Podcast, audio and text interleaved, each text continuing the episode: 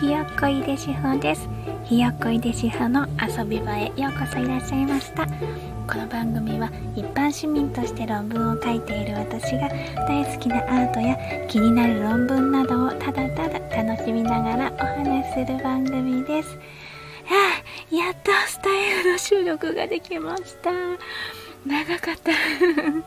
えっと今日は、えー、クリストジャンヌ・クロード。の作品でランニングフェンスカリフォルニア州ソノマ郡とマリン郡1972年から76年という作品についてお話ししたいと思ってます。えっと、これはですね、あの、横浜美術館の企画展のトライアローグで見かけた作品なんですけれど、えっとですね、ウェブ版の美術手帳の中でそのトライアローグ展がピックアップされていてその記事にこの作品が載っていてはっと思い出した作品です。であのこの作品というよりも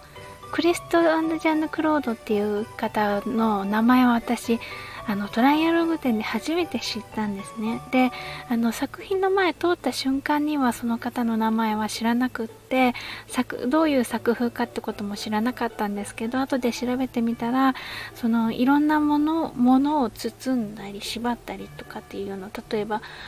なんか凱旋門とかそういうなんかえって思うどっかの橋とかそういうものを包んでるっていうようなことが書いてあってああそうなんだと思ったんですけどそのトライアローグ展で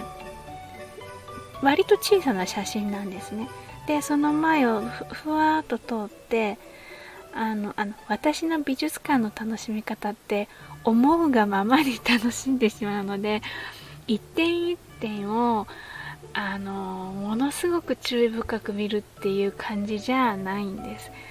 心が引きつけられるまでにふらふらとさまようっていう感じで。だからね多分ね作品で見落としてるものもねいくつかっていうかたくさんあると思うんですけどでもあのそういうようなふらふらしたあの見方でもやっぱり美術館一つの企画展とかで2時間とか経っちゃうのでまあそれなりに自分でねそれが一番ストレスなく楽しめるし一番あの楽しめる美術館の見方なのでまあそうなっちゃってるんですけどでこのあのランニングフェンスの写真の前をちょっと一度通り過ぎかけた感じがしてあの記憶によると私の記憶によると。だけどなんかねあれ？と思って引き戻される感じにその作品の前に戻ってきたんですよ。で作品名とか名前とかあのプレートに書いてあるんですけど私あんまり最初にそういうのってあんまり見なくって作品なんか引きつけられたものにそのまま目がいってしまうので、ね、心もね奪われてしまうしだからそこにすごく吸い寄せられるように戻ってきたって感じがしたんです。でそのただただそこに映ってるものに引きつけられたんですよね。で正確に言うとその写真自体に引きつけられたわけではなくてその向こう側に広がる景色というか例えばなんですけど、まあ、私には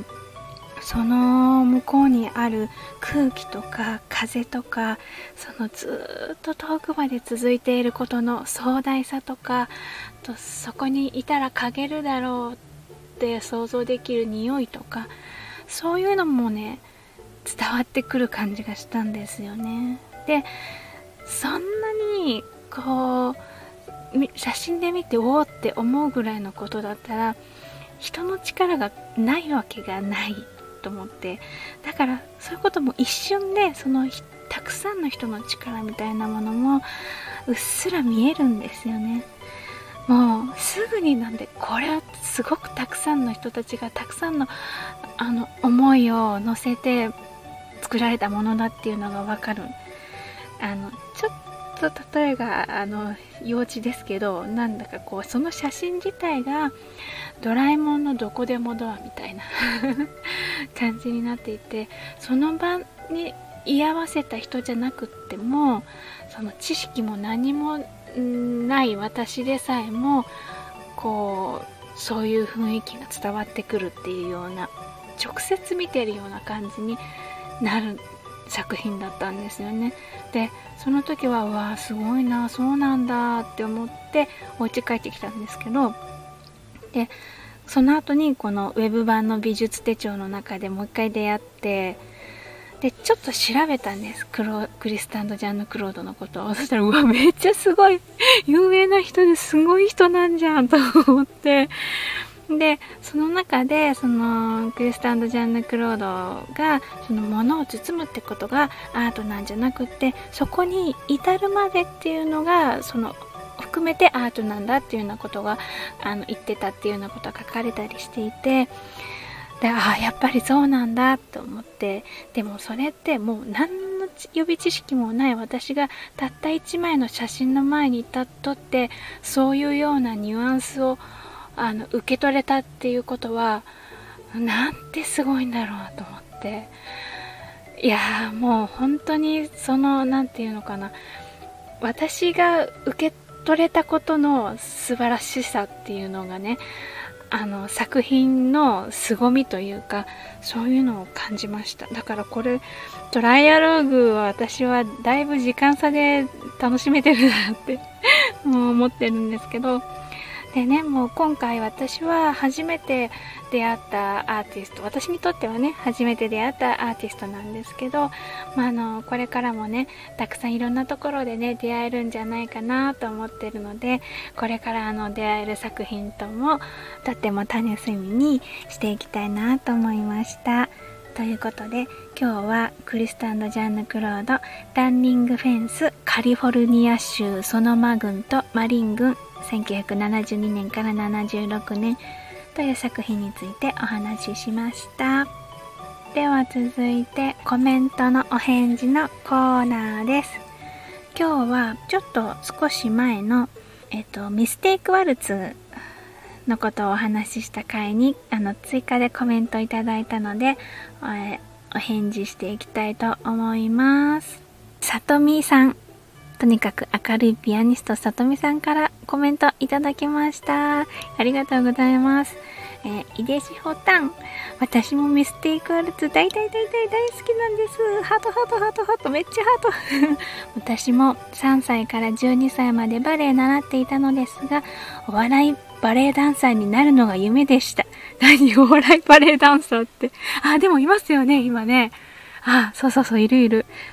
井出志保さんと同じものが好きで嬉しくて収録聞いて興奮しちゃいました。キュリンピカハート、キュリリンハートっていっぱいハートがありがとうございます。すごい嬉しいです。私も。さとみさんってウィーンに留学されているピアニストの方で、ピアノも好きだし、私ウィーも大好きだし、あとバレエも習ってたなんて。で、ミステイクワルツに共感してくれるっていうところで嬉しいな。なんかやっぱり、スタンド FM を始めてすごく思うことなんですけど、あんまり共感してもらえないけど、私は大好きって思ってることに、あの、私と同じ熱量で大好きって言ってくださる方に出会えるんですよね、スタンド FM って。それが私は本当に嬉しくてですね、その、さとみさんのこのコメントにもそういう嬉しさをとても感じました。もうさとみさんコメント欄明るくしてくださってありがとうございます。またあの、さとみさんのね、ライブにもね、お邪魔したいと思ってます。コメントありがとうございました。続いてコメントのお返事です。と次は2回前の放送の副音声ってめっちゃ楽しい映画煙突町のプペルという題名でお話しした回です。その、あの、煙突町のプペルを前見に行ったんだけれど、副音声付きで上映されてるっていうので、その副音声を聞きながら見てきたよ、めっちゃ楽しかったよっていう話をした回です。でそちらにコメントいただいてます。ありがとうございます。えーとゴールディさん。井出志保さんは何でも楽しんじゃってますよね。素敵。プペル見たいけどな。山に住んでるからなっていただきました。あゴールディさんに素敵って言ってもらえるのがめっちゃ幸せ。もう噛み締めてます今。ありがとうございます。そうあのねそうプペルねやっぱね映画館でやってるから映画館でないところにはねどうしようもないなって感じだけどいつかなんかわかんないけどいつかきっと DVD とかねまた他の別の形で映像作品としていろんな人に届くんじゃないかなって思ってるのでその時をねぜひぜひ楽しみにしてください。ゴルディさんありがとうございました、えー、続いて響きのしっぽさん。コメントありがとうございます。副音声どうなのかなって思ってました。西野さん黙っててに笑いました。ありがとうございます。そうそう、あのね、瞬間的にね、あ、ちょっと黙ってって思うんだよね。そうなんですよ。だけどね、あの、西野さんのあのお声があるっていうのだけでもテンション上がるので、いや、副音声めっちゃいいなと思いました。で他のねあのプペルじゃない映画作品も副音声出してるところたくさんあってあの中身は聞けないんですけどあのその映画を見に行かないとね聞けないんですけどあの出演されてる俳優さんっていうかうんと声優さんとかかな？が副音声の中で喋ってたりとかするのでいやこれはもうなんかファンにとっては何回も見に行ける。まずは副音声なしで見に行ってで次は副音声を付きで見に行ってでなんかもしかしたらなんか何度でも行けちゃうんじゃないかな。もう一回副音声のこの部分が聞きたいとかって言ってあの映画館に行くっていう人もいるんじゃないかなって思いました。ね、ぜひ響きのしっぽさんも副音声付きのプペル楽しんでみてください。コメントありがとうございました。えー、続いて、かおるさん、和と美のメンター。おー、かっこいいですね。